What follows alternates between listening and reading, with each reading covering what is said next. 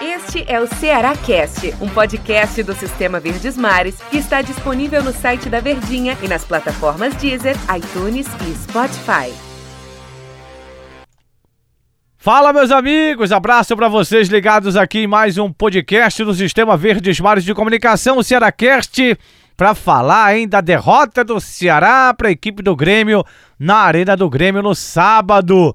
Meu convidado é Daniel Rocha, comentarista aqui do Sistema Verdes Mares de Comunicação. Dá para explicar a derrota por 4 a 2 para a equipe do Grêmio? O Guto parecia muito angustiado ali na borda do gramado, hein, Daniel Rocha?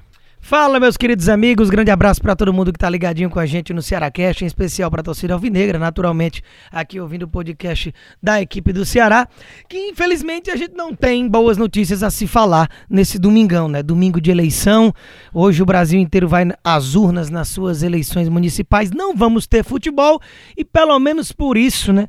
Uma coisa boa para arejar a cabeça, para tentar esquecer um pouco o que tem acontecido com o futebol cearense de uma forma geral. E falando especificamente do Alvinegro de Porangabuçu, desse jogo de ontem contra o Grêmio, já era sabido, né, Del, que ia ser muito complicado, porque o adversário vem numa crescente, o Grêmio realmente está decolando e decolou de fato no brasileiro, como sempre promete o Renato Gaúcho, que começa o Brasileirão focando nas Copas, Libertadores, Copa do Brasil e acaba não, não colocando todas as as atenções no Campeonato Nacional. O fato é que o Grêmio já chegou e briga sim por pontuação até também pelo título do Campeonato Brasileiro.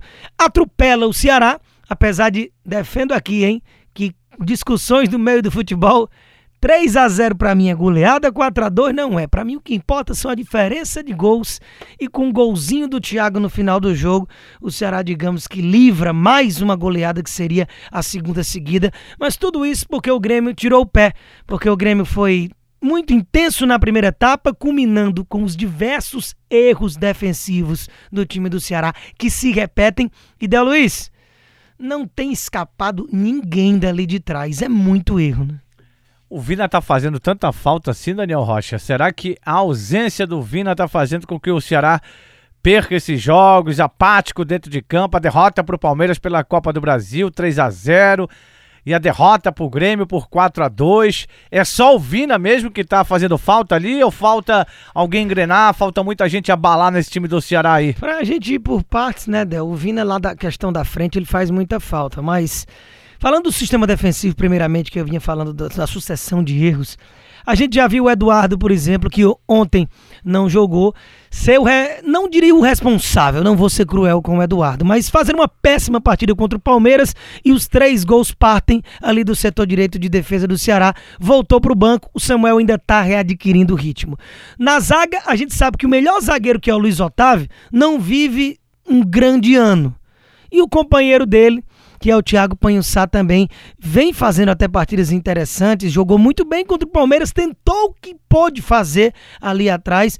Contra o Grêmio fez ali o seu golzinho, mas também já deu algumas pataquadas. Na esquerda, o Alisson quando joga não consegue calçar a chuteira do Bruno Pacheco. E esse Bruno Pacheco não tem jogado a bola que já chegou a jogar e ser muito elogiado. Mais uma partida muito ruim contra o Grêmio, protagonizou uma pichotada com o Fabinho ali numa boa jogada do Luiz Henrique, do, do Luiz Fernando, melhor dizendo, do ataque gremista, que foi o terceiro gol, o gol do Diego Souza, que aquele momento ali eu acho que foi a ducha de água fria e a pá de cal no que poderia ser uma reação no jogo, logo depois que o Kelvin fez o 2 a 1 né? 2 a 1 para o Grêmio, em que o Ceará poderia chegar com um astral mais elevado, logo em seguida essa pichotada do Fabinho com o Bruno Pacheco, resultando no gol do Diego Souza.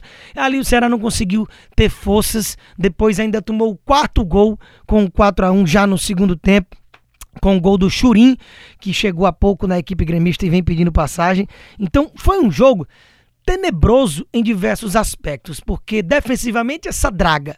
Para a gente não falar especificamente do goleiro, que infelizmente é um, é um ídolo do futebol é, do Palmeiras, por exemplo, que é onde fez sua carreira, muito bem quisto no Vasco também, um goleiro cuja história não vai ser apagada, mas já tem tempos que o Fernando Praz tá uma Rapaz, tá difícil, tá difícil, tá difícil. Falha quase que todo jogo, não consegue fazer aquela diferença que grandes goleiros fazem.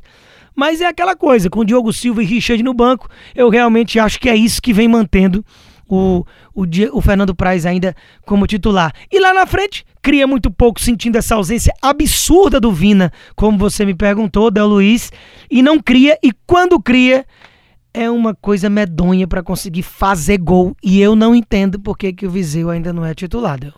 Agora, Daniel, você tocou no assunto que eu ia tocar aqui, claro, no, no Cearacast, sobre a questão do Fernando Praz, né? E aí você, em cima do teu comentário em relação ao Fernando Praz, você já apontou que se olha para o banco e vê Diogo Silva e Richard, significa dizer que o Praz, mesmo com, esse, com essas falhas que vem acontecendo, ainda segue na tua cabeça o titular ou você daria uma oportunidade ao Richard ou ao Diogo Silva? Pelo andamento natural do futebol, se realmente o nível de atuação do Praz ele tiver uma continuidade baixa dessa forma, até por uma obrigação o Guto vai acabar tendo que mexer. Mas quando eu falo que você olha para o banco e vê esses dois goleiros, é que com todo respeito, não passam confiança. O Richard teve poucas oportunidades no Ceará, é verdade, mas é um goleiro muito baixo. E para um goleiro ter a altura do Richard, se eu não me engano, tem 1,86m, você precisa ser o rei do posicionamento, ter uma agilidade incrível, e não é o caso. Então você precisa de um goleiro que impõe respeito, que tem uma envergadura. O Diogo Silva é mais alto, ok. E fez até uma Série A, digamos, dentro ali do, do padrão que, que dá para você chamar de regular na temporada passada. Mas o Praz veio justamente para se ter uma expectativa de um goleiro extra classe, coisa que o Everson era. Por exemplo, e o Ceará ainda é órfão da saída desse goleiro que hoje está no Galo. Mas o problema é que é uma junção de fatores com relação a todos esses aspectos que a gente já citou aqui no, no Ceará Cash desse domingo é que é falha do goleiro, é falha do sistema defensivo, é ausência de criação quando o Vina não tá jogando. Essa Vina dependência é horrível, porque vira e mexe o atleta vai poder não estar em campo e você não ter quem chegue ao menos perto do nível de atuação, isso é muito complicado. Porque Bachola não tem uma intensidade que uma primeira divisão de futebol brasileiro pede. Me perdoe. O Lima vive do que jogou em 2017. E o Wesley Infelizmente foram 4 milhões aí quase que jogados no lixo na diretoria do Ceará, porque quando não está no departamento médico não consegue agregar tecnicamente. Então o Vina precisa voltar com urgência e realmente ele deve já estar tá à disposição, né? Pelos 10 dias aí de, de isolamento, quando se está assintomático, vai ser feito aí esse, esse exame novamente antes do jogo contra o Palmeiras. Tudo indica que ele vai poder retornar, mas ainda assim se recupera de uma enfermidade jogos sem jogar, pode não ser aquele Vina já nesse jogo que o Ceará precisaria e muito para revirar esse quadro contra o time do Palmeiras. Mas a gente precisa falar do ataque, né? Que também não bota a bola para dentro e o Viseu que não tem oportunidade como titular. Você tá sentindo o Guto meio que naquela de não saber o que fazer? Eu senti o Guto muito angustiado ali na borda do gramado, é mais pela, pela apatia do time. Você acha que ele colocou, você acha que ele escalou o time errado, Daniel, com ah, aqueles jogadores de meio campo, começou com o Fabinho, o Ricardinho, o Kelvin e o, e o Fernando Sobral? Você acha que ele poderia ter tentado já entrar com o Wesley, depois com o Bachola, tentar uma maior criação ali no meio? O Ricardinho, inclusive, foi substituído no intervalo aí, saiu, entrou o Charles. Como é que você observou a escalação do Guto para esse jogo? Cara, o Guto ele fez algumas alterações por necessidade, né? Ele tá preservando alguns jogadores como o Charles, ele não tem o Vina, como a gente já falou. E o Kelvin é uma boa surpresa. Kelvin, além de marcar gol, ele tem desempenhado um papel bacana como volante, que é a posição de origem, e ele apareceu no time, é, no time de cima, né, no time principal do Ceará, como lateral esquerdo, né? Então ele não dá para colocar nada na culpa do Kelvin. Fabinho fez mais um jogo abaixo. Não tenho gostado das últimas atuações do Fabinho. O Ricardinho é aquela coisa, né?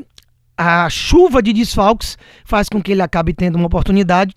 Jogou 45 minutos, só se falou o nome dele na hora da escalação. O Ricardinho tá no mesmo nível do Felipe Bachola para você, assim, de quando você falou ainda há pouco, jogar Série A, um nível de Série pois A? Pois é, tá abaixo, tá abaixo, é parecido. Só que o Ricardinho, ele entregou já muito mais, né? O Ricardinho tem crédito, digamos assim. O Bachola vive de um lampejo que teve há quatro anos lá em 2016 na Série B e, e é, é lento, sabe? Passinhos curtos, passe de lado, não tem uma arrancada, uma jogada de ruptura de marcação. Puxada de contra-ataque.